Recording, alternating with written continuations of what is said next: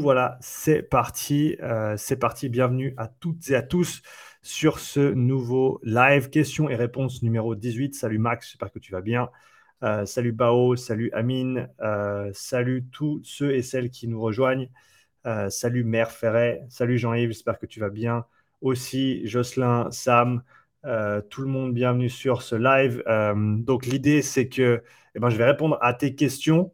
Donc, profite euh, si tu viens d'arriver sur ce live, ça vient de commencer. N'hésite surtout pas à me poser tes questions dans le chat, que tu sois sur Instagram ici, que tu sois sur YouTube ici. Ça se passe euh, sur les deux plateformes en même temps. Euh, salut Ivar, j'espère que tu vas bien. merci pour ton petit message. N'hésitez pas à me faire un petit coucou dans les commentaires, même si vous n'avez pas de questions. N'hésitez pas à me dire d'où vous nous rejoignez. Euh, comme ça, je peux savoir un petit peu à qui je parle. Jean-Yves, j'espère que tu vas bien. On se voit en janvier. Euh, Maximilien, salut à toi. Euh, il y a du monde. Stéphane, super. alors, j'ai, comme toujours, hein, j'ai une liste de questions qu'on m'avait déjà posées. D'ailleurs, si ça t'intéresse de me poser des questions un peu plus détaillées pour les séances de questions-réponses qui viendront à l'avenir, tu peux le faire. Je t'invite à aller sur ma chaîne YouTube dans la description de mes vidéos questions-réponses, il y a un lien où tu peux simplement remplir un formulaire pour poser tes questions. Ou alors, comme je te l'ai dit, euh, si tu es présent sur ce live, tu peux sans autre me poser tes questions directement dans les commentaires, que ce soit sur Instagram, que ce soit sur YouTube. N'hésite pas à le faire et je me ferai un plaisir de te répondre en attendant. Euh, j'ai des questions euh, qui sont déjà préparées, qu'on m'avait déjà posées. Donc, je vais attaquer avec ces questions dans quelques instants. Avant ça, euh, deux, trois infos logistiques. Le week-end prochain, donc le 29 octobre, je serai en Bretagne pour un séminaire. Si tu es intéressé, il reste de la place pour le samedi. Il me reste des places pour effectuer des tests de profilage aussi le, dimanche et le lundi. Donc, si tu es intéressé, n'hésite pas à m'envoyer un DM ou un email. Euh, donc, on se voit en Bretagne le week-end prochain. Dernier séminaire de l'année. Après, tout le reste se passera l'année prochaine.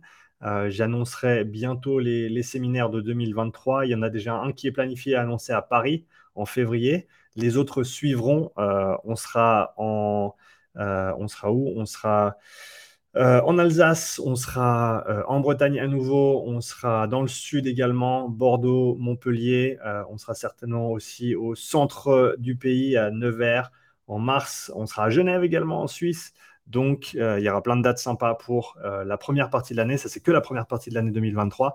Et avec d'autres dates à suivre pour la deuxième partie de l'année. Donc, je me réjouis euh, de cette petite tournée de séminaire l'année prochaine qui va être bien chouette. On attaque du coup avec les questions du jour. Je te rappelle, si tu viens de nous rejoindre sur le live, pose tes questions dans les commentaires. Je me ferai un plaisir d'y répondre directement. Euh, excuse my French, j'espère que tu vas bien. Plaisir de te voir sur le live. Allez, on attaque avec une question de Julien et Lotion. Lorsqu'on dispose de très peu de temps, 15 minutes ou moins, quels entraînements protocoles sur ergomètre te semblent les plus intéressants, sachant que c'est un peu court pour faire de la zone 2 15 minutes ou moins. 15 minutes ou moins. Tu ne donnes pas beaucoup de, tu me donnes pas beaucoup d'options, Julien si tu as 15 minutes par jour, euh, je te dirais, fais 15 minutes de basse intensité par jour dans tes échauffements ou en fin de séance. Euh, et une fois par semaine, pendant ces 15 minutes, tu peux t'envoyer sur des, intervalles euh, un petit peu plus poussés, mais en même temps, 15 minutes, c'est vraiment juste le temps de s'échauffer. Donc, en fait, ma réponse, je vais la, tourner autrement. Team CNC, je viens vers toi dans quelques instants. je vais te la tourner différemment. Si tu n'as que 15 minutes pour travailler ton conditionnement et que tu as des lacunes, il faut que tu revoies tes priorités. Il faut que tu revoies tes priorités et que tu euh, cherches du temps que tu alloues à d'autres choses que tu peux peut-être réduire et euh, te donner l'opportunité de passer un petit peu plus de temps sur les ergomètres. En 15 minutes par jour, tu pourras très certainement développer ta technique euh, sur le rameur et sur le ski. Donc ça, c'est quelque chose que je fais hein, avec les, crossfitters avec lesquels je travaille en individuel. Eh ben, le travail se fait sur des émums ou sur des échauffements, euh, sur le rameur, sur le ski, avec beaucoup de travail technique sur ces ergos-là. Donc je te dirais, euh, travaille ta technique sur ces ergos, c'est ce qui t'apportera le plus si tu es dans un contexte de CrossFit. Euh, si tu ne l'es pas, ou si tu l'es ou tu ne l'es pas, et que tu veux travailler ton conditionnement, 15 minutes, c'est pas suffisant.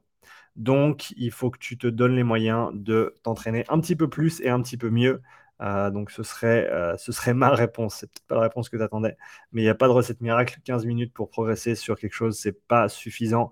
Donc euh, voilà, donne-toi les moyens de faire plus. je reviens sur une question que j'avais dans les commentaires ici. Team CMC Magique, est-ce que tu fais les prépas pour les triathlons? Je ne travaille pas à l'heure actuelle avec des triathlètes. Je ne maîtrise pas encore assez bien tout ce qui est de la natation. Euh, pour faire de la planification pour des triathlètes. Après, c'est un sport qui m'intéresse énormément parce que travaillant dans le crossfit, travaillant dans les sports de combat, euh, où il y a plusieurs modalités, plusieurs facettes qu'il faut développer en même temps, je pense qu'il y a beaucoup à apprendre du triathlon. Donc, je m'inspire de beaucoup de choses qui se font en triathlon. Mais à l'heure actuelle, je ne travaille pas directement avec des triathlètes, en, tout cas pas en suivi. Il y, a des, il y, a des, gens qui font ça à plein temps et qui le font très bien. Euh, là, où je, là où je participe peut-être un petit peu plus, c'est plutôt sur l'aspect des, profilages, des tests. Euh, donc donner les informations euh, à l'athlète et au coach également, qui vont ensuite pouvoir utiliser ces informations pour optimiser leur préparation en triathlon. Donc c'est plutôt pour l'instant de ce côté-là que je me, situe et, c'est dans cette, dans cette veine-là que j'interviens, si on veut bien, plutôt que de travailler directement avec des triathlètes.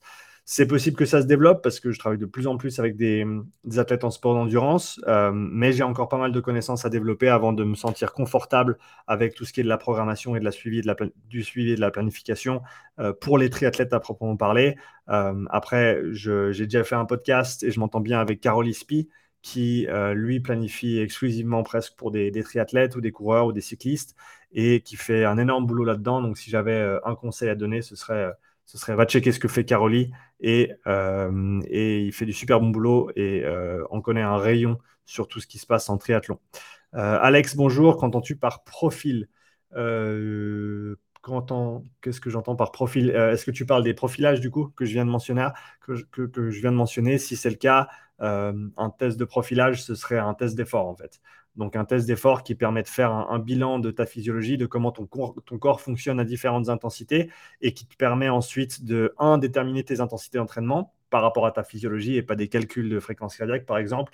Euh, deux, déterminer des axes de, travail par rapport à ton profil. Et trois, avoir un suivi dans le temps de toutes ces données physiologiques, que ce soit euh, ta consommation d'oxygène, que ce soit euh, ta lactatémie à différentes intensités, que ce soit ta fréquence cardiaque à différentes intensités, euh, avec, euh, avec un maximum d'informations qu'on va collecter pour s'assurer qu'on puisse quantifier ce qui se passe dans le temps, quantifier tes progrès et au grand minimum faire en sorte que tes entraînements à l'heure actuelle soient appropriés par rapport à tes besoins actuels.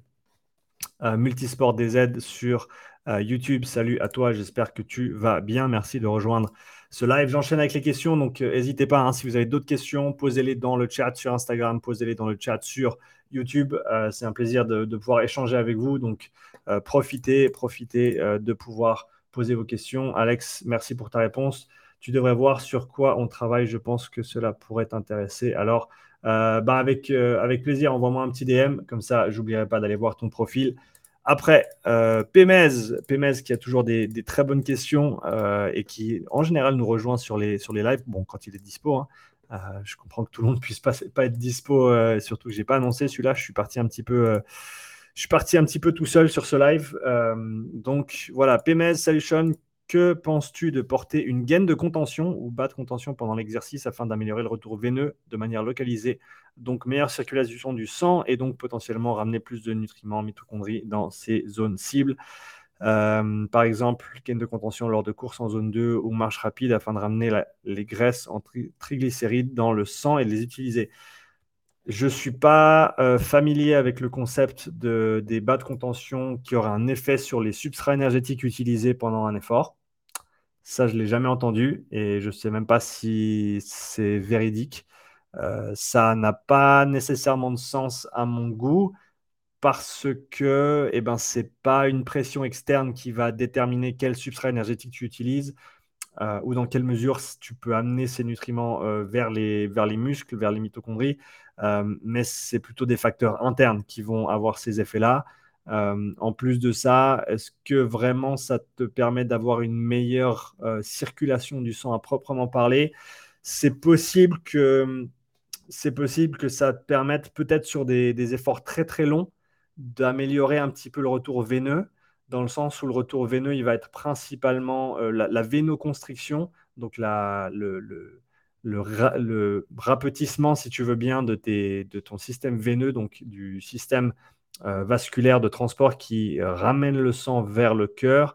Je sais qu'il est contrôlé par ton système nerveux sympathique et que lors d'efforts très prolongés, donc on parle de plusieurs heures, eh ben, c'est possible qu'il euh, y ait une baisse de cette tension, euh, de ce tonus sympathique, si tu veux bien, qui va, euh, qui va avoir un, effet justement négatif potentiellement sur ce retour veineux. donc c'est ce que j'ai vu. Donc peut-être dans un contexte comme ça, ça peut t'aider, mais encore une fois, est-ce que, est que le bas de contention lui-même va avoir un effet sur le, le système veineux en lui-même, vu que c'est quelque chose de... Ça ne se fait pas sur la même échelle.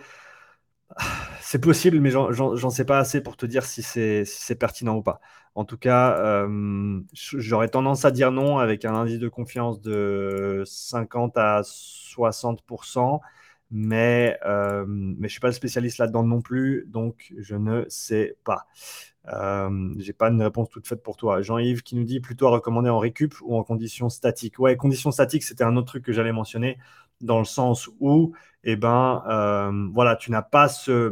Parce qu'on on pense toujours au cœur comme étant la pompe, mais on a trois pompes au final. On a le cœur, on a la pompe musculaire et on a la pompe respiratoire également. La pompe musculaire, en fait, l'effet de contraction des muscles qui vont compresser du coup euh, ben, le système vasculaire ou compresser les, artères, les veines et qui vont pomper le sang, littéralement pomper le sang pour le faire remonter parce que dans le système veineux, eh ben, on a des, petits barrages si on veut bien, donc le sang ne peut pas revenir en arrière. Par contre, il peut ne pas avancer s'il n'a pas de, euh, d'assistance si on veut bien. Et une de ces assistances, c'est la pompe euh, musculaire, donc simplement le fait des contractions enchaînées qui vont pomper le sang littéralement euh, pour le faire remonter vers le cœur.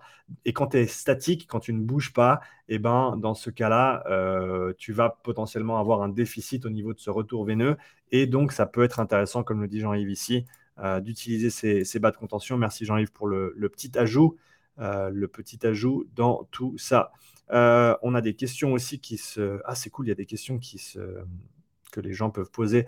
Euh, alors apparemment, tu peux poser des questions. Donc pose des questions et puis comme ça, moi, je peux les afficher après en bas sur, euh, sur Insta en tout cas. Euh, comment faire le test pour connaître la zone 2 par la course à pied? Le, À l'heure actuelle, le meilleur moyen de déterminer du coup tes seuils physiologiques et donc par extension tes zones d'entraînement, je pense que à l'heure actuelle, le plus accessible, c'est avec un test de lactatémie ou alors un test de VO2.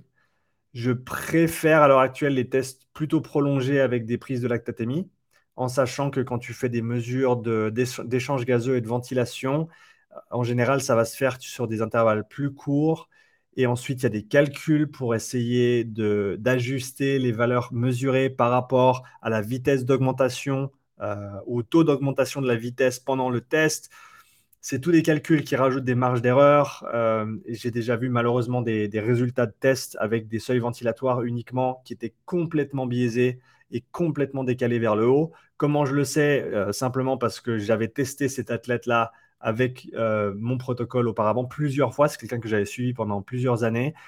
Et il était allé faire un test ensuite dans un labo et euh, avec euh, ouais, bah, du, super matos, etc. Mais le protocole et les méthodes d'interprétation n'étaient pas du tout appropriées, malheureusement, et ça fait que eh ben, les résultats n'étaient pas du tout utilisables.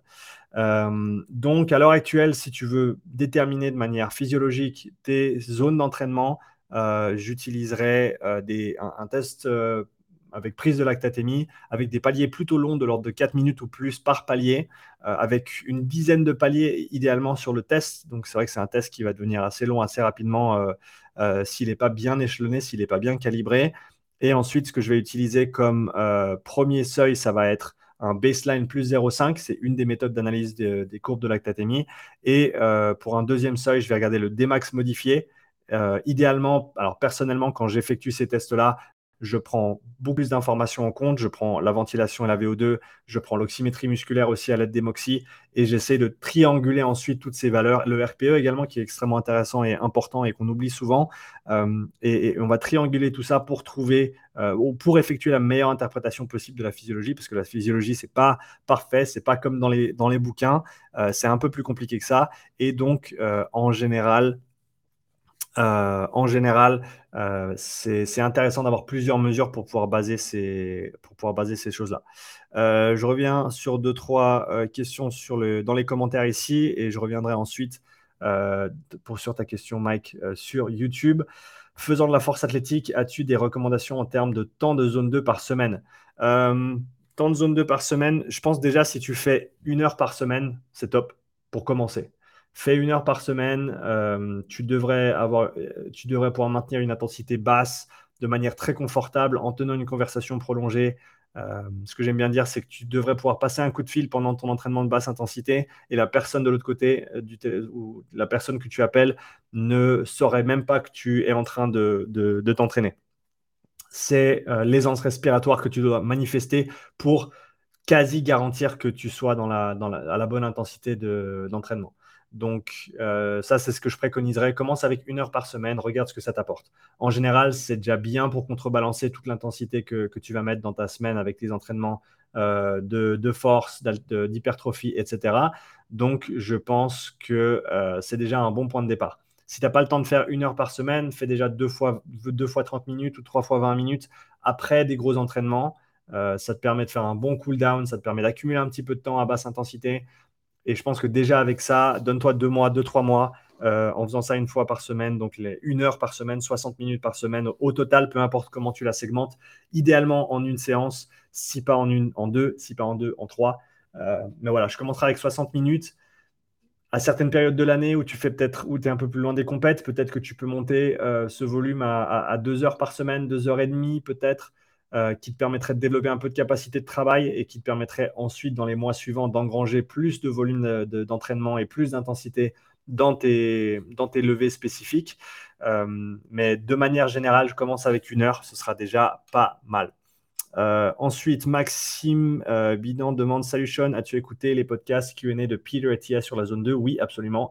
Intéressant quand il décrit la zone 2, cela a l'air plus élevé que ce que tu décris généralement. RPE 7, respiné complexe, 80% de fréquence cardiaque. Alors, c'est extrêmement important, important de comprendre que l'intensité de ta zone 2, l'intensité relative de ta zone 2 va être extrêmement variable d'une personne à l'autre. D'accord? Euh, J'ai mesuré des, au travers des, tests d'effort, des profilages physiologiques que je fais, j'ai déjà mesuré euh, des valeurs de 45% de ta FC max au premier seuil, donc comme haute zone 2, tout comme j'ai mesuré des gens à 85% euh, non, pardon, le 45, c'était trop bas, c'était 65%. Donc entre 65 et 85% de la FC max de la personne, euh, c'est l'amplitude que j'ai trouvée euh, dans les différents tests que j'ai effectués avec plein de, démographiques différentes, des athlètes de CrossFit, sport de combat, sport d'endurance, des gens qui ne s'entraînent pas beaucoup, vraiment de tout. Donc il y a une énorme variabilité d'une personne à l'autre. Donc c'est très important à mon avis de comprendre que ton haut zone 2, c'est ton haut zone 2 à toi à ce moment-là dans le temps, en sachant que ce, ce haut de zone 2 va changer euh, au cours du temps avec tes entraînements. Euh, parce qu'encore une fois, un des buts de l'entraînement, c'est de changer la physiologie. Et donc, si ta physiologie elle change, eh ben, ton barème va changer également. Ces seuils vont changer, ces, ces transitions d'une zone à l'autre vont changer. Et il faut que euh, le modèle que tu utilises pour déterminer ces zones euh, puisse, être, puisse évoluer, soit, soit, soit, évolutif, dans le sens où il peut suivre ta progression dans le temps. Si ce n'est pas le cas, et eh ben, tu restes figé sur un pourcentage de fréquence cardiaque max, sur un RPE, euh, et ce n'est pas nécessairement comme ça que ça fonctionne. Donc, euh, les, les, pourcentages que, dont Peter Attia parle, ils, fonctionnent peut-être très bien pour lui, ils fonctionnent peut-être très bien pour une population athlétique très bien entraînée, euh, mais de mon expérience, de par mon expérience, je peux dire que c'est extrêmement variable d'une personne à l'autre, et donc c'est important d'avoir des points de repère qui sont fiables par rapport à ça. OK? Euh, Merci Maxime pour ta question. C'est une très très bonne question. Et pour ceux qui ne l'écoutent pas, le, The Drive Podcast, euh, qui est le, podcast de Peter Attia, c'est un super podcast pour ceux qui parlent anglais. N'hésitez pas à l'écouter, c'est vraiment du, c'est vraiment du très très bon contenu. Bob dit, euh, Bob l'éponge dit merci pour votre réponse avec grand plaisir. D'ailleurs, pour tous ceux qui me disent vous, vous pouvez s'il vous plaît me tutoyer, s'il te plaît tutoie-moi, euh, parce que je n'ai que 33 ans, je suis encore un genou, j'ai peut-être l'air vieux, mais j'y suis pas encore, donc n'hésite pas à me tutoyer si tu veux m'envoyer un DM, si tu m'envoies un, un, message vocal. Ça me fait toujours rire quand les gens me vous voient en message vocal. J'apprécie le, J'apprécie la politesse, bien sûr, donc merci, mais euh, tu peux me tutoyer parce qu'on est entre grandes personnes et je pense que ça passe mieux comme ça de toute manière. Euh, je vais répondre à deux, trois questions sur YouTube, ensuite je reviendrai sur Instagram. Euh, c'est top. En tout cas, merci à tous ceux qui participent. C'est cool d'avoir vos questions et de pouvoir interagir avec vous directement. Je préfère le faire comme ça que de faire des vidéos où je parle à la caméra tout seul. Donc, euh, merci de participer à ces lives. Euh, Mike a une question. Tu conseilles quel entraînement pour les kilomètres verticaux? Bah, va falloir bouffer, va falloir bouffer de la marche. Va falloir bouffer de la marche en montagne, idéalement. Et de temps en temps, eh ben, il va falloir t'envoyer sur des efforts intenses dans un contexte un petit peu plus vertical que ce que feraient les coureurs d'habitude. Euh, je pense que c'est pas plus compliqué que ça, mais si tu peux bouffer des kills en, euh, en, randonnée, par exemple, avec des dénivelés assez importants, et là, le plus difficile, ça va être de moduler ton intensité pour pas être trop haut. mais de, de, manière générale, la majorité de tes entraînements devraient se faire à allure facile, et ensuite un entraînement, voire deux entraînements par semaine, où tu peux vraiment t'envoyer sur des efforts de haute intensité. Euh, et après, ça, ça peut se faire euh, sur des intervalles, ça peut se faire en continu.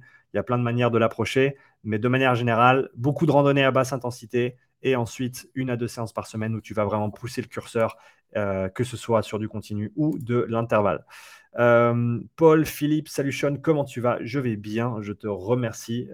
J'ai pu passer quelques bons jours ici à la maison avec beaucoup de sommeil et de la récup, donc tout va bien. Merci à toi. Euh, Multisport DZ demande les boxeurs cherchent toujours à améliorer leur puissance de frappe. Quel type d'entraînement plus efficace? Je ne suis pas spécialiste de sport de combat, donc je ne vais pas m'exprimer là-dessus directement. Par contre, je peux te dire que, à ma connaissance en tout cas, l'importance du bas du corps est sous-estimée dans les sports de combat euh, parce que ça part du sol au final. Et donc de travailler sa force, de travailler son explosivité, de travailler son conditionnement sur les jambes pour des boxeurs, ça paraît contre-intuitif, mais c'est ce que j'ai vu fonctionner très bien, en tout cas, dans les personnes avec qui j'ai pu travailler. Donc, pour les boxeurs, ne sous-estimez pas l'importance de votre bas du corps, que ce soit en force, en explosivité ou en conditionnement également. Le vélo, ça ressemble en rien à la boxe, mais c'est peut-être justement pour ça que tu devrais en faire un petit peu plus que ce que tu n'en fais déjà. Euh, Paul, le développement structurel impliqué par la zone 2 sur le bike va s'orienter plutôt dans les jambes ou est bénéfique pour les bras, pour les nageurs par exemple. Euh, alors oui, ça va être spécifique euh, aux structures que tu vas recruter pendant ton effort, donc dans le contexte du vélo plutôt sur les jambes. Et pour les nageurs, eh ben, oui, c'est clair que tu vas avoir un transfert sur les jambes, mais pas autant sur le, sur le haut du corps. À savoir que les muscles, quand ils travaillent, même si ce n'est pas les muscles principaux, ils vont avoir un effet sur, le, sur ce qui se passe au niveau systémique, donc dans le corps en entier. Et donc, même si euh, tu produis, entre guillemets, du lactate, par exemple, avec ton haut du corps parce que tu fais de la haute intensité, ton bas du corps qui est en mouvement va pouvoir réutiliser ce lactate également comme source d'énergie, d'accord? Comme substrat énergétique. Donc, ce n'est pas une mauvaise idée d'avoir un bas du corps qui est bien développé, mais euh, voilà, ça reste quand même un, sport dominant au niveau du haut du corps. Et donc, idéalement, il euh, eh ben, faut passer du temps en piscine. Il faut passer du temps en piscine parce qu'il y a un, grand facteur technique de, glisse avec la natation.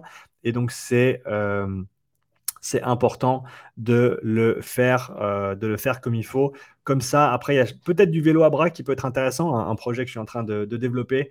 Euh, mais voilà, tu as meilleur temps de passer du temps en piscine et à, développer ta technique et ta glisse et ton endurance fondamentale.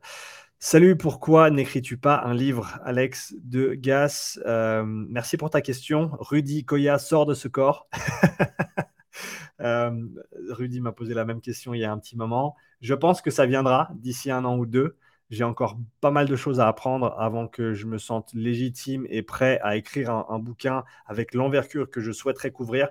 Euh, je pense qu'un bouquin en français sur le conditionnement de manière générale, c'est un sujet qui m'intéresse énormément. Je voudrais avoir un, gros chapitre également, voire plusieurs sur le système respiratoire, qui est un de mes, un de mes sujets favoris à aborder.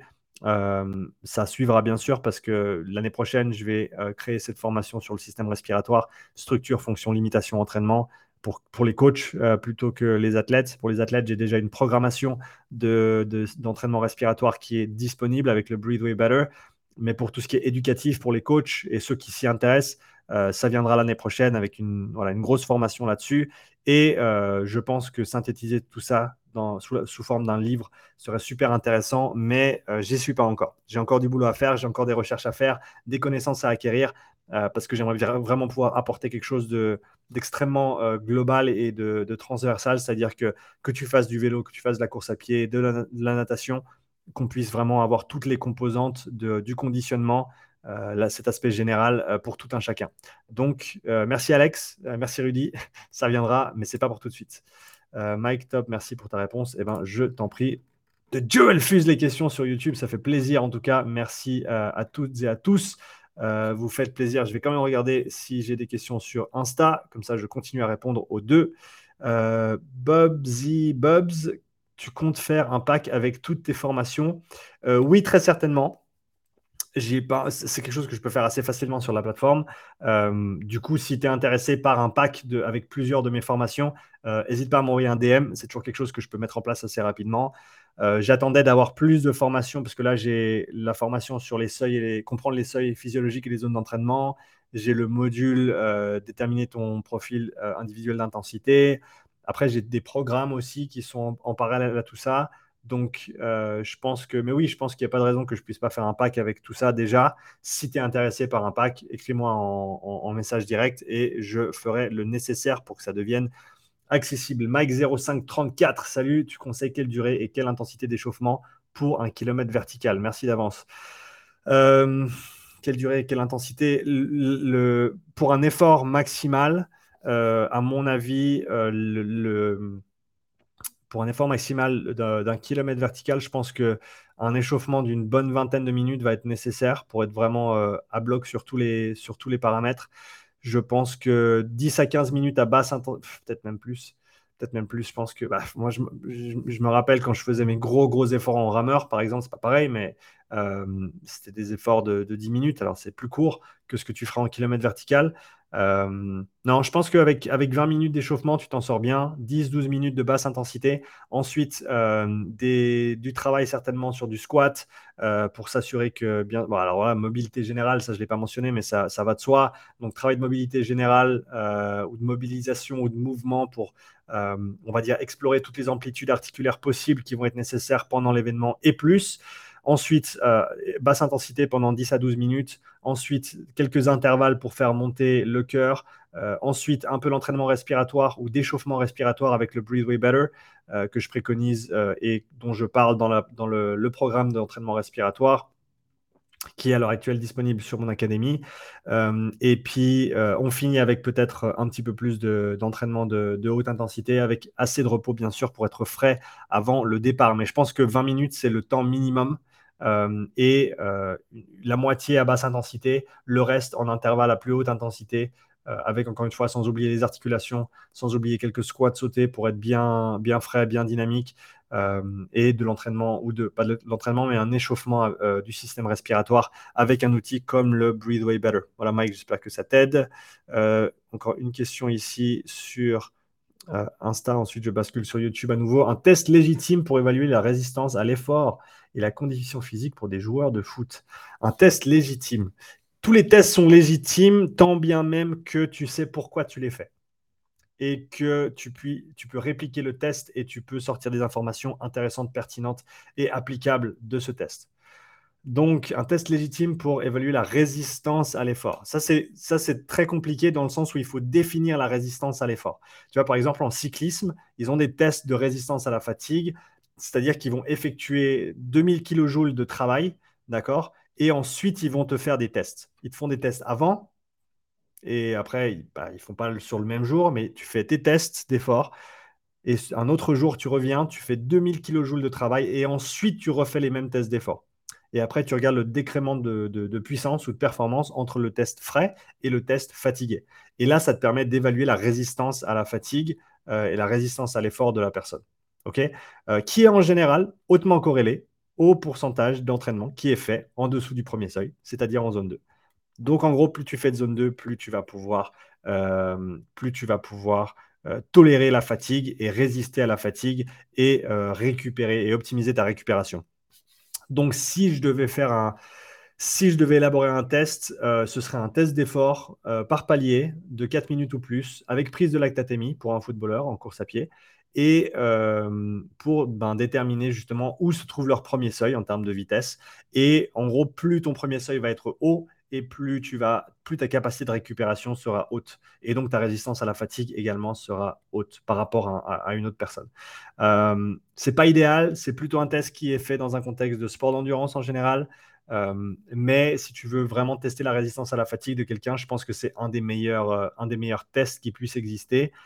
Euh, c'est aussi un bon moyen d'orienter ensuite tes intensités d'entraînement sur la basse intensité. Donc voilà, c'est pas spécifique nécessairement au foot. C'est un test, ça se rapproche du test au final que j'effectue sur les tests d'effort. donc c'est un test général, mais justement ça teste des qualités générales dont fait partie la résistance à l'effort et à la fatigue. Donc euh, voilà, j'espère que j'ai répondu à ta question. Euh, pour tous ceux qui nous rejoignent encore maintenant sur le live, n'hésitez pas à poser vos questions dans les commentaires. Euh, il y a même une fonction pour poser des questions sur Insta directement, donc n'hésitez pas à utiliser la fonction question pour poser vos questions. Je me fais un plaisir d'y répondre pendant ce live. On repasse sur YouTube avec d'autres questions. Sean, comment se procurer le VO2 Master en France? Je ne sais même pas s'il y a un revendeur français à l'heure actuelle. Pour le moment, il faut le commander au Canada. Euh, si tu es intéressé par un VO2 Master, je suis affilié et associé avec eux. Donc, n'hésite pas à m'envoyer un email. Euh, je peux t'avoir un rabais sur l'outil. Euh, mais je ne sais même pas s'il y a un revendeur en France à l'heure actuelle. Donc, personnellement, en tout cas, moi, quand je, quand j'en commande un, ça se passe toujours au Canada directement chez VO2 Master. Euh, j'ai parlé d'ailleurs récemment avec, euh, avec Peter, le, CEO, et avec Andrew, le, co-fondateur. et euh, on, va, on, va, on va collaborer sur des, de la production de vidéos dans ces prochaines semaines et ces prochains mois. Donc, gardez les yeux ouverts là-dessus. Si tu ne suis pas encore VO2 Master sur YouTube, va suivre leur chaîne YouTube. On va sortir du contenu. Ce sera principalement en anglais euh, dans un premier temps en tout cas, et euh, on verra si j'ai un petit peu de temps et un petit peu de latitude pour faire du contenu en français pour VO2 Master. Euh, mais voilà, donc je te rappelle encore une fois, je suis affilié avec eux, donc prends ça en compte dans mes réponses. on repart, prochaine question. Emilien nous a posé quelques questions ici, c'est top. Salut Emilien. salut Sean, je ne sais pas si tu as déjà répondu à cette question, mais je me permets de te la poser aujourd'hui. Suspense. Dans un objectif d'amélioration en sport d'endurance, et avec de la musculation utilisée uniquement dans un intérêt d'hypertrophie pour l'esthétique en clair. Euh, de quelle manière conseillerais-tu d'agencer les entraînements de musculation dans la semaine au milieu des entraînements en zone 2 et ceux de fractionner intervalles effectués en sport d'endurance? Merci d'avance pour ta réponse et désolé de la longueur de ma question. Non, je pense que c'est une bonne question et euh, elle est extrêmement pratique et était extrêmement claire sur pourquoi tu souhaites le faire. Donc, je pense que c'est une, euh, je pense que c'est une très bonne question, Emilien. Quand est-ce que, donc, le, pour revenir euh, sur le, centre de la question, de quelle manière conseillerais-tu d'agencer les entraînements de musculation dans la semaine au milieu des entraînements de zone 2 et ceux de fractionner intervalles effectués en sport d'endurance? Je pense que si tu as des. Donc, pour un but esthétique, je pense que deux séances semaine minimum, ce serait ma recommandation en tout cas. Euh, tu peux peut-être pousser à trois, même si je pense qu'avec un volume comme ça, tu peux commencer à avoir un impact négatif ou à prendre un petit peu de. Euh, à utiliser un petit peu trop de ressources par rapport à ce que tu voudrais mettre dans tes sports d'endurance. Donc, deux à trois séances semaine. Euh, je pense une dans la semaine avant un entraînement en zone 2, par exemple. Euh, quitte à ce que euh, ben, tu ne sois pas tout frais, tout frais pour, pour, euh, pour ton entraînement de zone 2, mais au moins tu as une séance d'hypertrophie qui est faite dans un état de, avec très peu de fatigue, on va dire, et dans un état de fraîcheur avancé, on va dire, dans ta semaine. Et ensuite, une à deux séances supplémentaires que tu ferais potentiellement après une zone 2.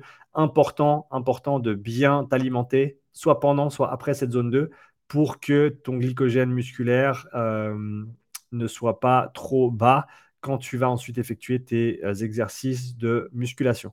Euh, à savoir que, bien sûr, avoir, assez de substrat disponible pour faire le travail, c'est super important dans, tous les contextes, que ce soit endurance ou hypertrophie, mais surtout hypertrophie parce que c'est les building blocks, c'est littéralement le, la matière première qui va nous permettre de, de, construire ben, plus de fibres musculaires ou de meilleures fibres musculaires rebâtir ces structures.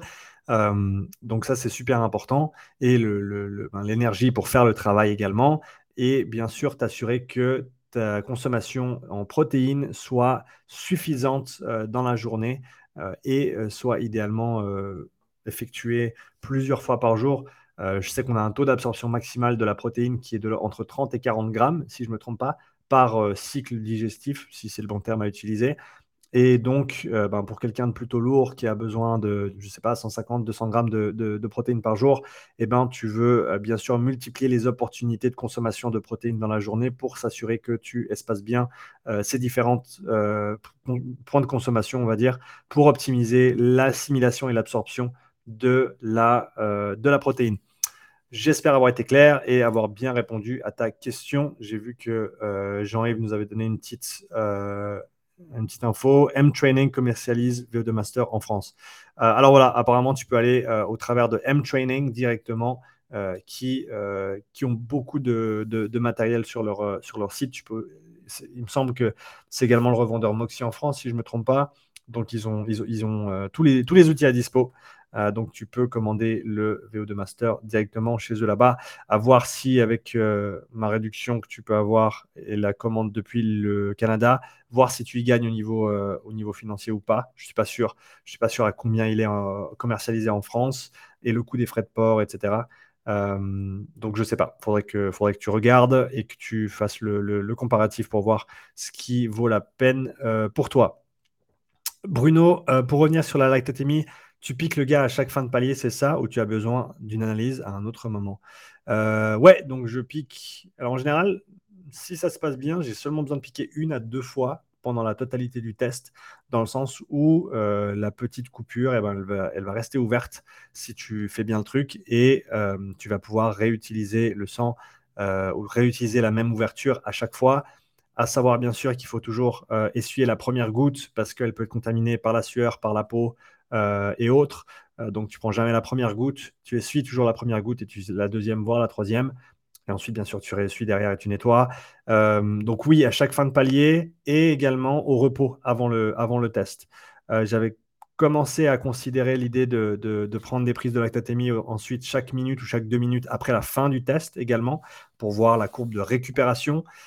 Hmm, mais sur le test que j'ai effectué à l'heure actuelle, c'est peut-être pas la chose la plus pertinente à faire. Mais voilà, de manière générale, sur le test, c'est à la fin de chaque palier pour avoir une valeur correspondante à ce palier euh, et pouvoir ensuite dresser la courbe et euh, faire les interprétations sur la courbe dans le temps. Euh, voilà, voilà, on repart sur Insta parce qu'on a pas mal de questions là-bas. I am I am Miguel the Warrior. Salut Sean, comment tu vas? Je vais bien, j'espère que tu vas bien aussi. Tout d'abord, merci pour le travail de qualité que tu nous apportes chaque jour. Je te suis depuis de nombreuses années. Euh, j'ai bu tous tes podcasts, ben, bravo à toi parce qu'il y en a et il y en a encore qui vont arriver. J'avais arrêté un peu d'enregistrer pour la petite histoire. J'avais euh, enregistré jusqu'à fin août. J'avais fait pas mal de podcasts sur la fin août. Et là, septembre et octobre, c'était un peu la guerre au niveau planning euh, et au niveau temps. Donc, j'avais décidé de ne pas enregistrer de podcast. Ils sortent quand même en audio un par semaine parce que je les ai espacés dans le temps. Euh, donc ça, il y aura toujours des podcasts euh, en audio, mais les enregistrements ne se sont pas faits là pendant un petit moment. Je reprends à la fin du mois ou au début novembre, je reprends les enregistrements. D'ailleurs, ce matin, j'ai refait mon planning pour les enregistrements futurs. Et donc à partir du 4, du vendredi 4 novembre, si je ne me trompe pas, je vais avoir, euh, je pense en tout cas, deux podcasts par semaine que je vais enregistrer. Et euh, sur l'année prochaine, peut-être repasser même sur deux podcasts par semaine en audio qui sortiront également. Remettre un petit peu la compresse sur cet aspect-là des choses. Mais on repart du coup en novembre avec de nouveaux podcasts. Euh, pardon, je reviens à ta question, Miguel. J'ai deux questions. La première, est-ce intéressant de faire une heure de zone 2 sur le bike erg la veille d'une compétition de CrossFit? La, Une heure, c'est du développement euh, je ne ferai pas du développement le jour avant une compétition. Non. Par contre, faire un circuit de, euh, de, mouvement, de, mobilité euh, de, de 15-20 minutes avec 15-20 minutes de vélo, soit avant, soit après, juste pour bien bouger, voire même faire quelques exercices explosifs. Je pense que la, la potentialisation à ce niveau-là a montré ses bénéfices. Donc, faire quelques mouvements très explosifs, mais avec zéro fatigue générée le jour avant, euh, peut aider à, maintenir une certaine fraîcheur au niveau du système nerveux. Donc, je ne ferai pas une heure de zone 2 le jour avant une compète. Euh, par contre, euh, un très bon échauffement qui peut inclure du coup 15-20 minutes de vélo, du travail de mobilité générale pour s'assurer que toutes les articulations soient bien mobilisées et du travail explosif, très explosif, mais très très court en termes de, de répétition ou de série avec zéro, zéro fatigue engendrée, mais juste pour réveiller un petit peu ce, système, euh, ce système neuromusculaire. Ça peut par exemple être des, répétitions uniques en, altéro à euh, un pourcentage assez bas de ta 1RM qui euh, entraînerait du coup zéro fatigue, mais qui te permettrait de rester bien frais, de faire ce petit rappel de mouvement qui peut faire du bien le, jour avant une compétition, ou des exercices de saut par exemple qui peuvent être très explosifs, des exercices de lancer de balle qui peuvent être très explosifs aussi. Euh, donc c'est certainement plutôt ce genre de, protocole que j'utiliserai le jour avant une compétition pour être très très frais au niveau nerveux et sans aucune fatigue engendrée. Donc ça c'était ta première question. Deuxième question, je compte bientôt prendre une programmation à toi sur le erg. Euh, mais par laquelle me conseilles-tu de commencer, le bike power ou le bike endurance? J'ai fait en sorte, le endurance n'est pas encore dispo, il le sera dans les semaines qui viennent. Euh, c'est quelque chose sur lequel je suis en train de bosser à l'heure actuelle.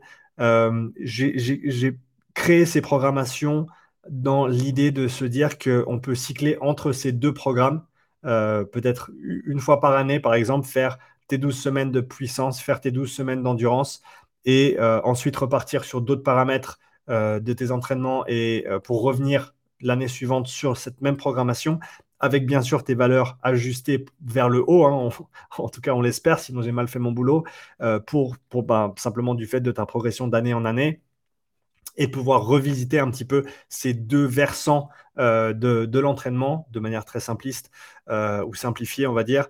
Je te dirais de commencer avec celui avec lequel tu serais le moins à l'aise. Donc, si tu es un athlète qui est très puissant, je te dirais commence avec la prog endurance. Si tu es un athlète très endurant, je te dirais commence avec la prog puissance.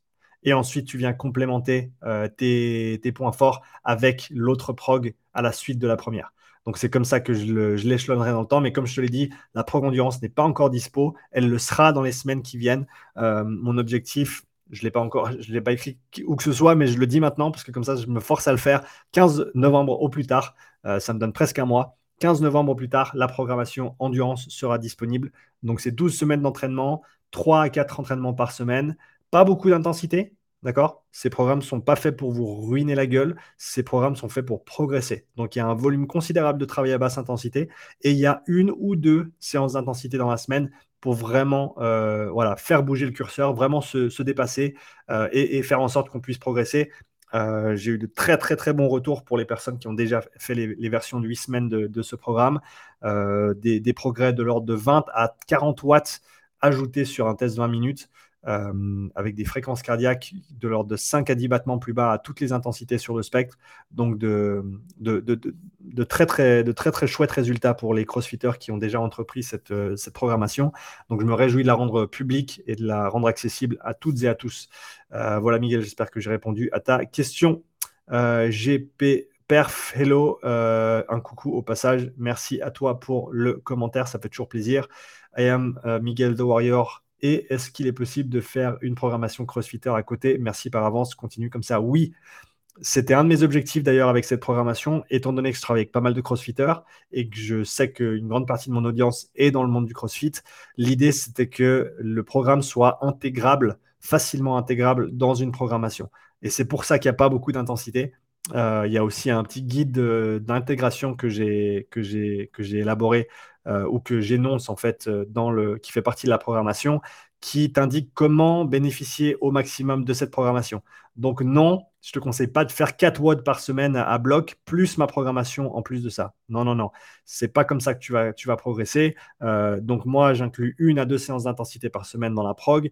Et toi, si tu fais peut-être un de haute intensité dans la semaine en plus de ça, euh, c'est déjà pas mal. C'est déjà beaucoup. Le reste, ça devrait être du développement. Développe ton altéro, développe ta gym, développe tes ergos en technique. Euh, on passe beaucoup trop de temps à se tester dans le CrossFit. On passe pas assez de temps à se développer. Ok? Un WOD où tu te pousses à fond, c'est un test.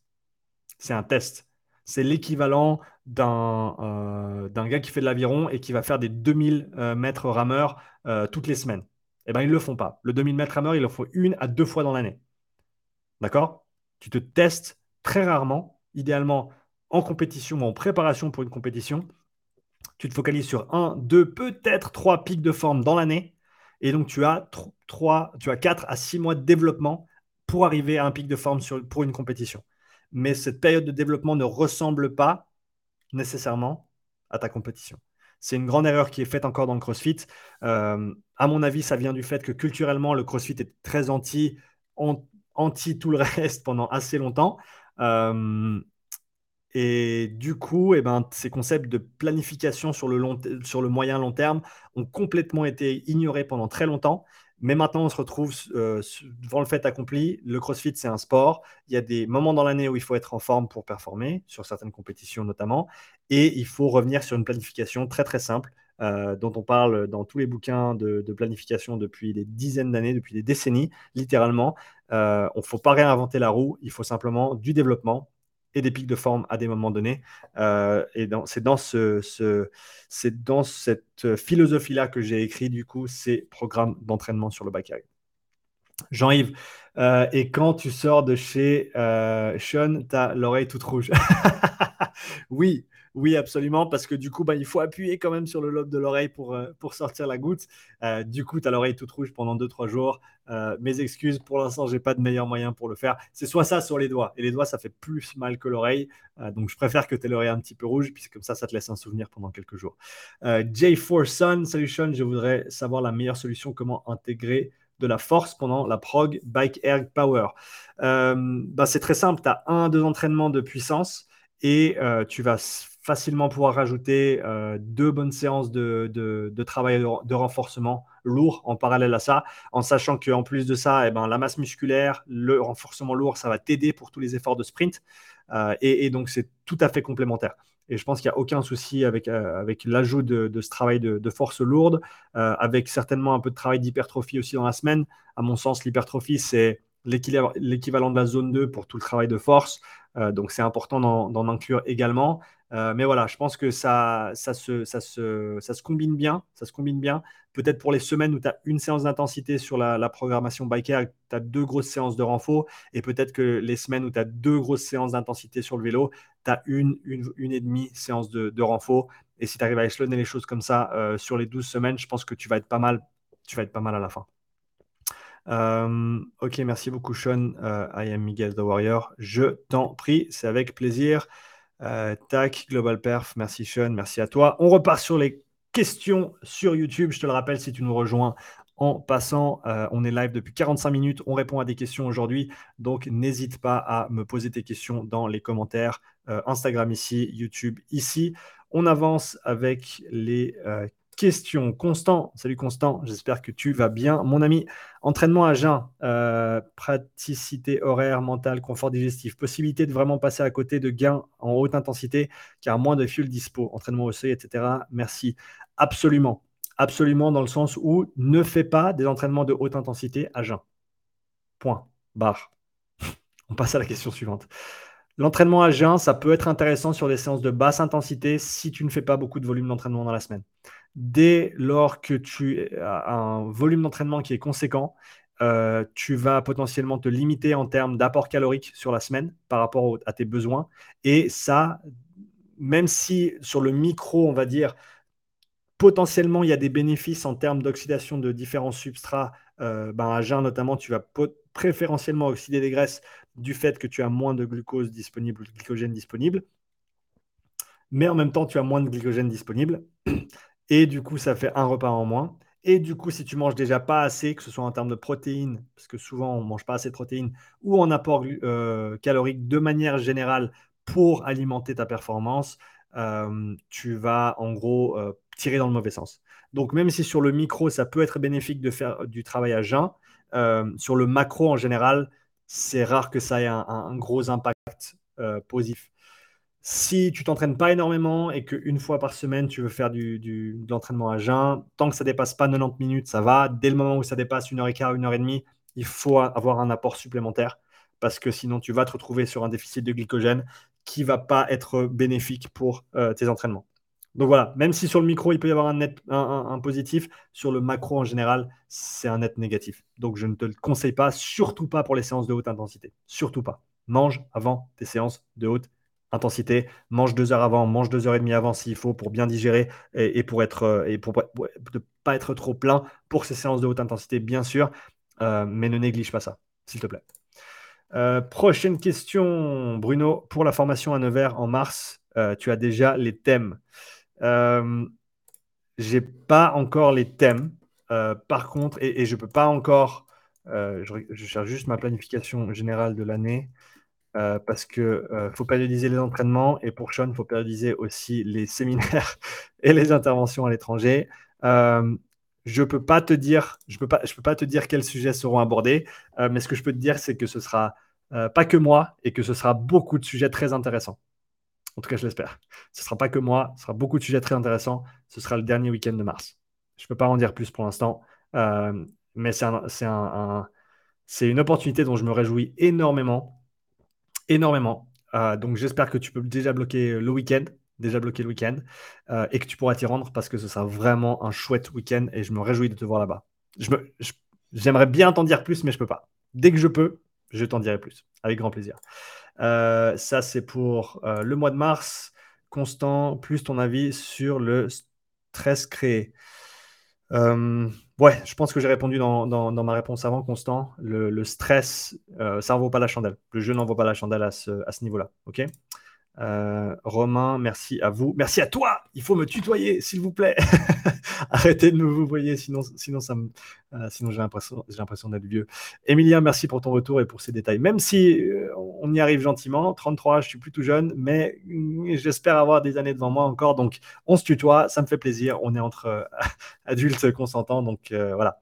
Euh, en effet, je fais en sorte de faire trois entraînements full body dans la semaine sur mes jours de zone 2, mais je ressens toujours une certaine fatigue le lendemain sur les fractionnés. Ah bah ça, c'est clair. Alors fais-le dans l'autre sens. Fractionné jour 1, hypertrophie jour 2. Comme ça, tu es frais pour ton sport. Et tu mets euh, l'esthétique en second plan qui sera de toute façon bénéfique euh, de manière générale pour ta santé, etc. mais je mettrai les fractionnés du coup sur le jour 1 et l'hypertrophie sur le jour 2. Euh, Emilien continue. Et les courbatures qui viennent handicaper le fractionné intervalle aussi sûrement trop l'intensité sur les séances de musculation. Oui, ou encore une fois, elles sont juste pas faites dans le bon ordre. Donc, essaye dans l'autre sens.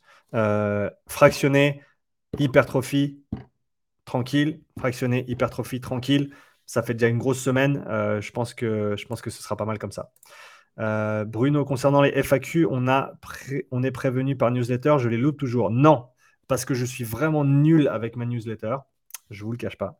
C'est pas ma chose préférée à faire de, d'écrire des emails. Et euh, donc aujourd'hui, par exemple, je, ça faisait juste longtemps que je n'avais pas enregistré une, séance de questions et réponses. Et donc je me suis dit, euh, allez feu, on se pose et on y va. Mais j'avais pas planifié le truc et je l'avais pas annoncé. D'où le fait que tu ne l'aies pas vu via ma newsletter. Euh, si vous voulez, eh, Salut les Watts, j'espère que tu vas bien. Euh, mais si vous voulez savoir quand ça se passe, euh, je ferai en sorte à l'avenir de planifier un petit peu mieux que ça et de l'annoncer au préalable sur ma newsletter. Donc n'hésite pas à me le dire euh, par email. comme ça, ça me force à le faire. Si tu m'envoies un email, si tu me le dis là en commentaire, je vais certainement oublier. Seb, j'espère que tu vas bien. Franck, j'espère que tu vas bien. Merci à tous de, de rejoindre le live. donc voilà, mets-moi un petit email et comme ça, je ferai en sorte Um, Ruben, hey Ruben, how are you doing? When will you do a live session for English speaking? I think it's a great that's a great question and it's a great idea. So what I will do is um, add this to my list of things for the upcoming months, and I will uh, make a point of doing some Q and A sessions in English. Um, I definitely don't have as much volume of questions in English as I do in French, but please feel free to use the, the, the, the link in the description to ask your question in the form. And uh, that way I'll have some material to work on and I'll uh, make sure to do a Q&A in English uh, once in a while. Yeah, sorry, I'm, I'm not up to snuff with my uh, English content, at least not for now. Um, big things coming next year, and I'll have a lot more time to work on that. Uh, and I'm hoping to do a lot more content in English then. Um, donc, quelqu'un me demandait si j'allais faire des questions-réponses en euh, euh, des questions-réponses en anglais. J'ai dit oui. Euh, j'aimerais bien en faire plus. Envoie-moi tes questions et je me ferai un plaisir de d'y répondre et de faire du coup une séance de questions-réponses en anglais. Constant, merci bien, je t'en prie à toi. Euh, Jean-Yves, au seuil 1, je suis quand même à un tiers d'apport énergétique par la filière glycolytique, donc attention aux séances à jeun. Oui, ça c'est un point super important, merci euh, Jean-Yves de le, rappeler. Euh, c'est faux de dire qu'on n'utilise que des graisses à basse intensité. C'est faux. C'est faux. déjà, pour la majorité des gens, ils n'ont pas la capacité mitochondriale pour oxyder des graisses, beaucoup ou même peu. Euh, ce qu'on voit chez les gens qui sont en, déficit métabolique, si c'est un terme, euh, c'est que du coup, tu n'as pas assez de capacité mitochondriale pour oxyder les graisses. et c'est d'après ce que je comprends, et ça c'est un truc que j'étais en train de creuser il n'y a, pas longtemps parce que c'est un sujet qui m'intéresse beaucoup, cette idée de comment tu actives différents, différents, euh, différents, différents substrats énergétiques ou qu'est-ce qui va déterminer quel substrat énergétique tu utilises à différentes intensités. Une chose que j'ai trouvée, c'est que, entre autres, la glycolyse, donc l'utilisation des sucres, euh, du, glucose ou du glycogène, Techniquement, l'utilisation du glycogène s'appelle la glycogénolyse. Euh, mais euh, voilà, glycolyse, c'est le, processus énergétique, la, filière énergétique, si on veut l'appeler comme ça.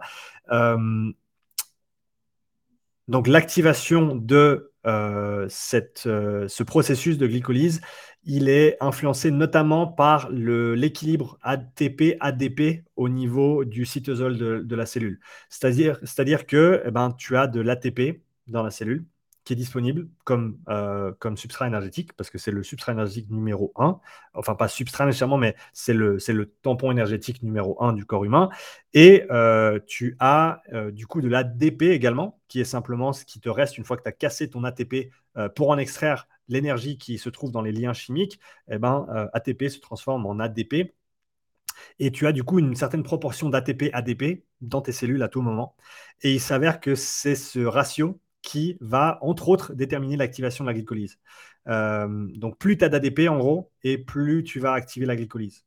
Et il semblerait que pour les personnes qui ont une capacité mitochondriale plus développée, eh ben, euh, elles vont pouvoir opérer à une certaine intensité d'effort ou euh, à, un certain taux de consommation d'oxygène, elles vont pouvoir opérer avec un ratio d'ATP-ADP plus haut. C'est-à-dire qu'elles auront plus d'ATP que d'ADP par rapport à quelqu'un qui a une capacité mitochondriale plus basse. Et en fait, du coup, si tu as plus d'ATP, tu as moins d'ADP, ben il y a moins d'ADP, donc ça active moins la glycolyse. Donc, le, le, le, gap en fait qu'il y a va être comblé par l'utilisation des graisses. C'est comme ça que je comprends en tout cas à l'heure actuelle. Euh, donc au final, c'est euh, un manque d'activation de la glycolyse qui fait que tu oxydes des graisses mais donc il faut une capacité mitochondriale conséquente pour, euh, pour on va dire, activer euh, ce versant-là au, niveau euh, énergétique. Encore une fois, c'est, j'en suis pas certain, mais de ce que j'ai pu trouver jusqu'à maintenant, 70 à 80% de certitude sur, ce, sur ce, cette hypothèse mécanistique, on va dire. mais je creuse encore parce que c'est super intéressant. Donc merci Jean-Yves pour ce que tu dis là. On utilise des sucres à toute intensité, même à basse intensité.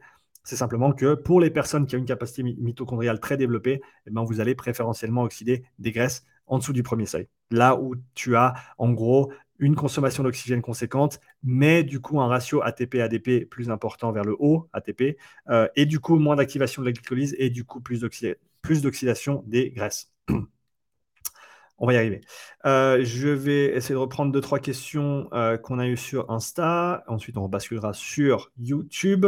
Euh, Global Perf dit beaucoup de mal à, réintégrer dans les mentalités la notion de planification et pic de forme avec des crossfitters car, car culturellement, c'est toujours à fond. Oui, c'est très très difficile au niveau culturel. Je pense que ça, c'est un mouvement qui se fait. Il faut regarder ce que font les meilleurs. Et si tu regardes, si tu t'attardes sur ce que font les meilleurs, tu vois qu'ils font pas à fond tout le temps, de loin pas, de loin pas, et que du coup, c'est comme ça qu'ils continuent à progresser.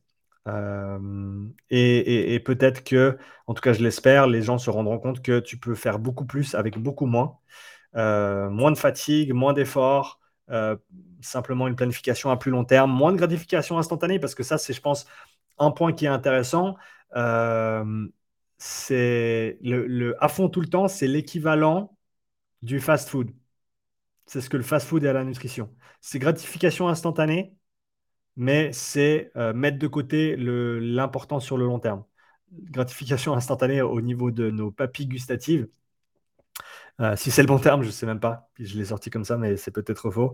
Euh, du coup, voilà, ça fait plaisir, c'est cool, mais ça ne fait pas avancer le bateau sur le long terme. Donc, le toujours à fond, il faut se dire que, et, c'est intéressant entre. Encore une fois, je dis ça avec énormément, pour ceux qui ne me connaissent pas, hein, je dis ça avec énormément de respect pour le monde du CrossFit. C'est une discipline que j'affectionne particulièrement. C'est un monde que je suis depuis plus de dix ans. Donc euh, voilà, je, le, dis dans ce contexte-là. Euh, c'est intéressant que ce toujours à fond fasse encore tellement partie de la culture CrossFit, alors que c'est littéralement l'équivalent du, euh, du shot de dopamine qu'on peut mettre en lien avec la gratification instantanée des réseaux sociaux et du fast-food. Ok, c'est très intéressant. Euh, alors, alors que le CrossFit culturellement est très contre justement euh, cette gratification instantanée, euh, le fast-food et, ce genre de choses. Mais malgré tout ça, on reste quand même sur un, versant néfaste, à mon avis. Cette idée qu'on doit tout le temps être à fond, c'est faux. C'est faux. Tu n'as pas besoin de tout le temps être à fond. tu peux faire énormément de travail de développement avec euh, avec une dépense énergétique ou avec une réflexion derrière tes entraînements et du coup une, intensité relative qui est beaucoup plus basse que ce que font les gens d'habitude euh, et beaucoup, beaucoup mieux progresser et surtout t'économiser un petit peu au niveau articulaire, euh, au niveau métabolique aussi, parce que voilà, hein, te mettre tout le temps à fond, c'est tu, tu, tu, dépenses des billes à chaque fois, et si tu dépenses trop tout d'un coup, et eh ben, il te reste plus rien.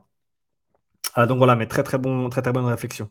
Euh, on continue avec les questions sur You euh, Instagram. Euh, n'est Mohamed Désolé, je prends la discussion en cours avec plaisir. Quel matériel relativement accessible conseillerais-tu pour avoir un retour de sa performance? Quel type de montre cardio-fréquence mètre? Le cardio-fréquence mètre que je recommande, c'est le Polar H10. C'est le meilleur sur le marché à l'heure actuelle. Tu le trouves seconde main de manière assez accessible. Euh, sinon, toute la, série H7, H9 va très bien aussi. J'aime le H10 parce que c'est le plus précis du marché, en tout cas dans, cette rangée de prix. Et tu peux le synchroniser à deux applications en même temps.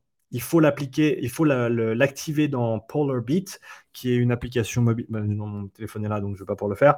Euh, c'est une application mobile Polar Beat et tu peux aller dans, une fois que tu synchronises ta H10, tu vas dans les réglages et tu peux activer euh, le double signal Bluetooth et du coup, tu peux synchroniser ton, ton, capteur avec, par exemple, un PM5 euh, sur un vélo ou sur un rameur, et également une autre appli où tu vas enregistrer tes, pulses sur le téléphone, par exemple.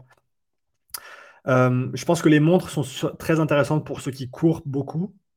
Euh, mais au-delà de ça, je ne suis pas un grand fan des montres. Je pense que c'est très pratique si tu cours.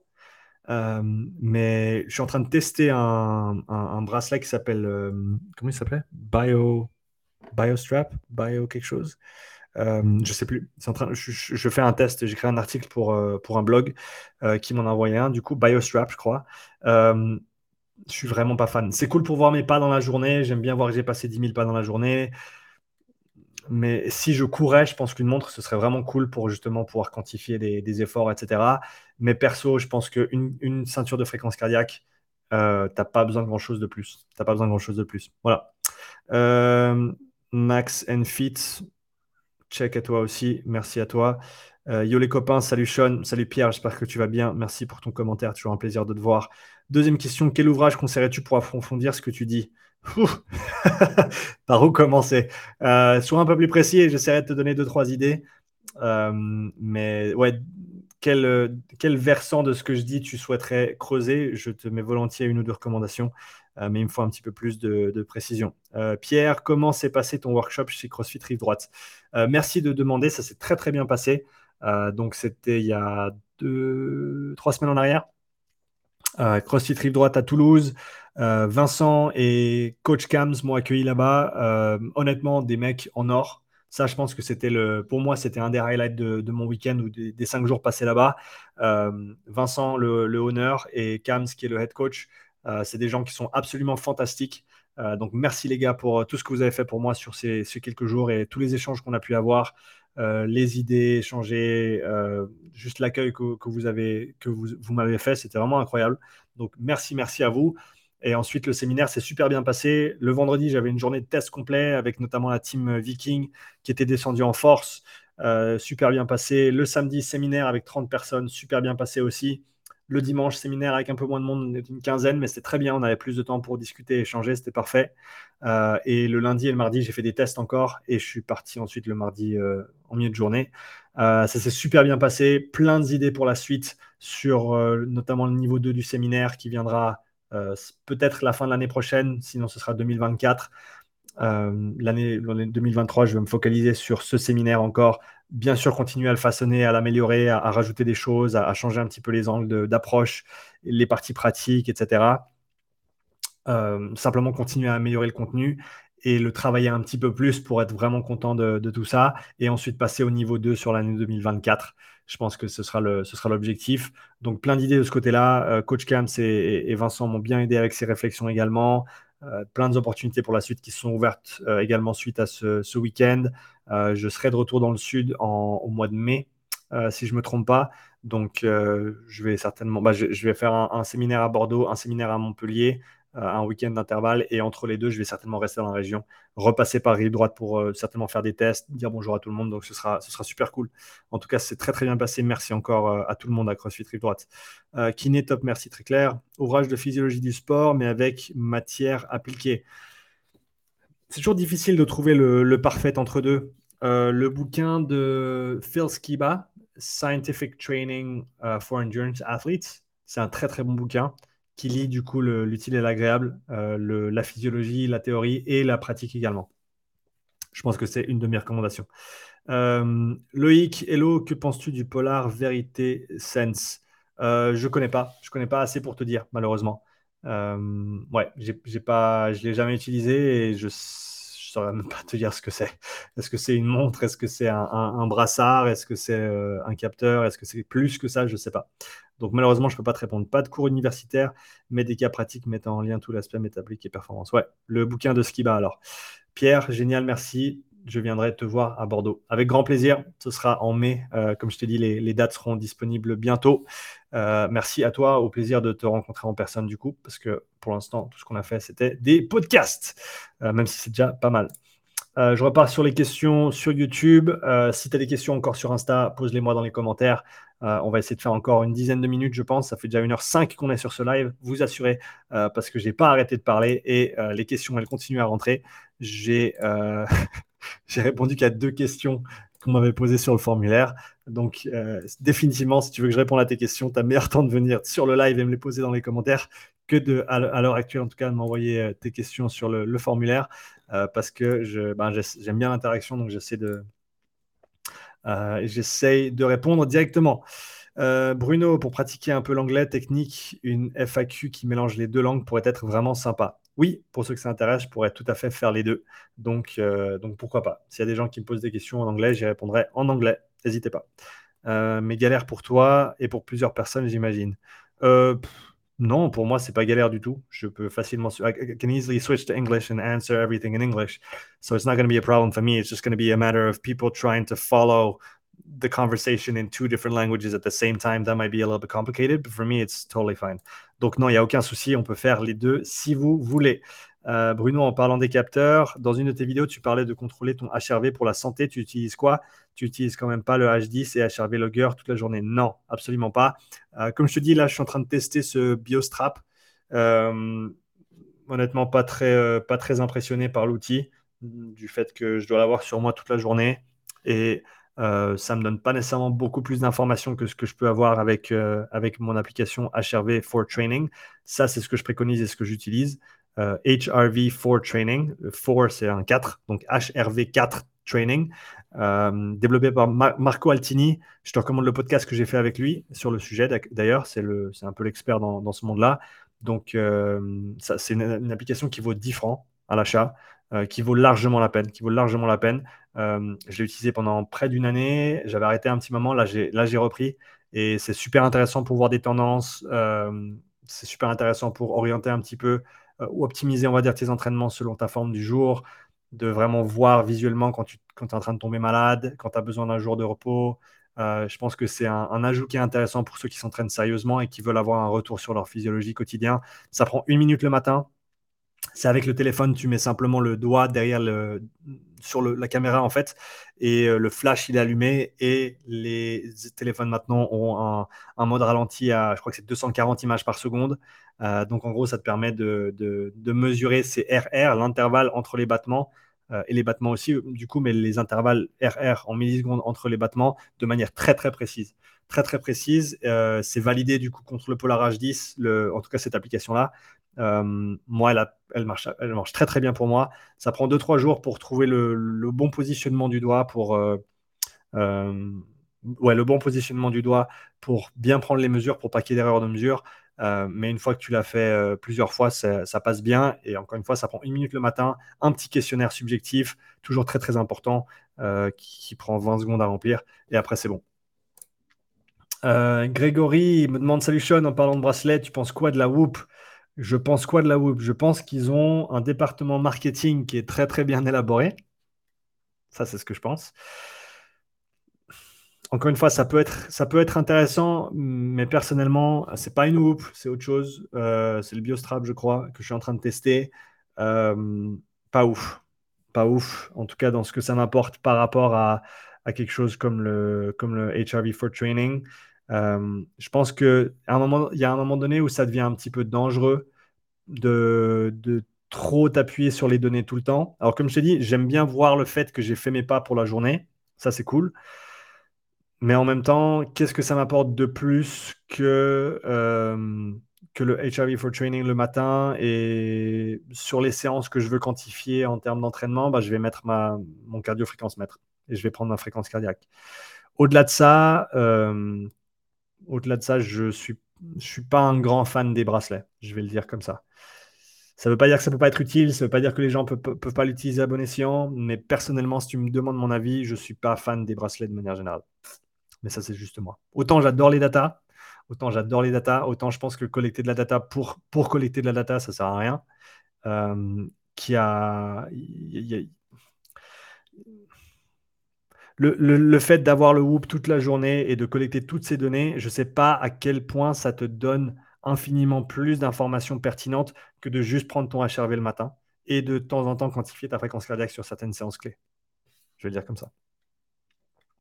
Euh, des experts pour le sommeil, le HRV, le Aura Ring 3 est vraiment ultra précis. Tu en penses quoi?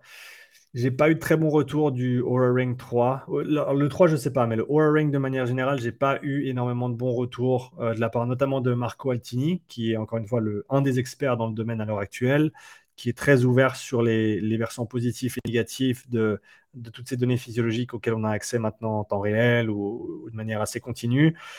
Euh, ce que je sais en tout cas, c'est qu'il y a pas mal de problèmes de, de, avec les Aura précédentes, de ce que j'ai entendu, encore une fois, je ne l'ai pas utilisé. Euh, et peut-être je, je, rejoins mon, mon, commentaire euh, précédent sur les bracelets. Je ne suis, pas, suis pas fan des, des, bracelets de manière générale, ni des bagues, euh, parce que ça, a l'air encore moins précis que les bracelets à l'heure actuelle.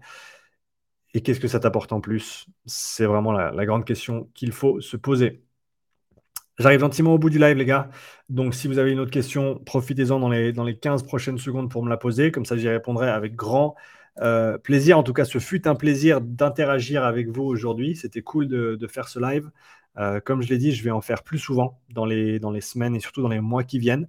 Mon but, c'est d'en faire euh, minimum un par semaine, peut-être même plus que ça. Du coup, on aura l'opportunité de se voir un petit peu plus souvent. En tout cas, c'est toujours chouette de, pouvoir interagir avec tout le monde euh, live comme ça sur euh, YouTube, sur Instagram. Merci à vous d'avoir rejoint ce live. Il sera disponible en rediffusion, bien sûr, sur ma chaîne de podcast en audio. Euh, et bien sûr sur YouTube et sur Instagram en vidéo également si tu souhaites le revisionner. Si tu as des questions à me poser pour la prochaine fois, n'hésite pas à me, les poser dans la description de cette vidéo. Tu peux cliquer sur le lien et il y a un petit formulaire pour poser ta question. Euh, Goat Lacroix me dit Matt Fraser parle de sa zone 2 à 155 BPM possible? Oui, tout à fait possible. Tout à fait possible. Euh, et encore, ça dépend comment tu définis ta zone 2. Ça, c'est toujours un autre débat. Euh, des experts, l'utilité de voir son sommeil paradoxal et périphérique. Qu'est-ce que ça te donne comme information en plus par rapport à simplement connaître ton état de fraîcheur le matin? Je, veux bien, être, euh, je veux bien qu'on me dise que j'ai tort, mais pour l'instant, je ne vois pas l'intérêt euh, de, ces informations-là, ou en tout cas, ouais, je ne vois pas nécessairement l'intérêt euh, supplémentaire d'avoir ces informations-là. parce qu'encore une fois, comment est-ce que ces outils quantifient les erreurs de mesure pendant la nuit?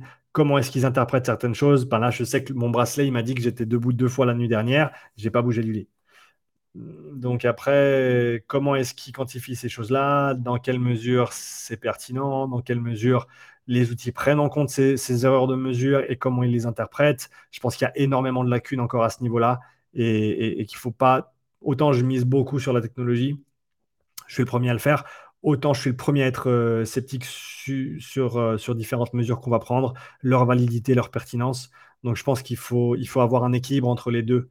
Euh, il faut avoir un équilibre entre les deux. Utiliser la technologie, mais ne jamais s'y fier à 100%. Je pense que c'est extrêmement intéressant, important d'opérer euh, sur ces deux plans en même temps. Euh, Bruno, en tout cas, merci, c'est génial comme format. Ben, écoute, merci à toi. Je t'enverrai le mail pour te rappeler de prévenir par newsletter. Avec grand plaisir, je ferai ça. Euh, je, ferai, je ferai ça une fois que j'aurai ton, ton email de rappel. Je ferai en sorte que la prochaine fois, tout le monde soit notifié par newsletter et que vous puissiez venir poser vos questions en live.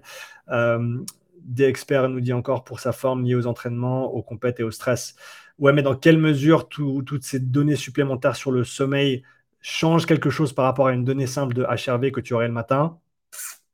Euh, en tout cas, je n'ai pas vu d'informations à ce sujet-là et dans quelle mesure ça fait une grosse différence. Et je sais même, je, connais même des, organismes de sport compétitifs du plus haut niveau qui, pendant très longtemps, ont effectué des tests de, HRV extrêmement poussés avec des protocoles de 8, 8 minutes couchées, 8 minutes debout, des choses comme ça, tous les jours pendant des mois et des mois et qui au final ont abandonné ces protocoles extrêmement poussés euh, en faveur de choses extrêmement simples comme la minute de quantification le matin avec HRV euh, for Training, par exemple. Entre autres, hein, je ne suis pas affilié avec l'application, c'est juste que je, la trouve super pratique et, elle marche vachement bien. Euh, et donc voilà, des, des, personnes qui passaient beaucoup de temps à collecter des datas là-dessus pendant très longtemps et qui au final l'ont abandonné parce que le jeu n'en vaut pas la chandelle. Donc voilà, c'est tout pour aujourd'hui. Merci d'avoir euh, participé à ce live. Merci d'avoir posé des questions. Euh, retrouve toutes les infos sur la chaîne Upside Strength sur YouTube. Retrouve tout ça sur Upside underscore Strength sur Instagram. Euh, dans le coin, on se voit en Bretagne le 29 octobre prochain, samedi 29 octobre, à CrossFit Terre Intensity. C'est à Plumeur, juste à côté de Lorient et je serai dispo pour effectuer des profilages physiologiques les deux jours suivants, également le dimanche et le lundi. Euh, en tout cas, au plaisir de te voir soit au séminaire, soit à une date future. Merci à toutes et à tous et à tout bientôt pour la prochaine.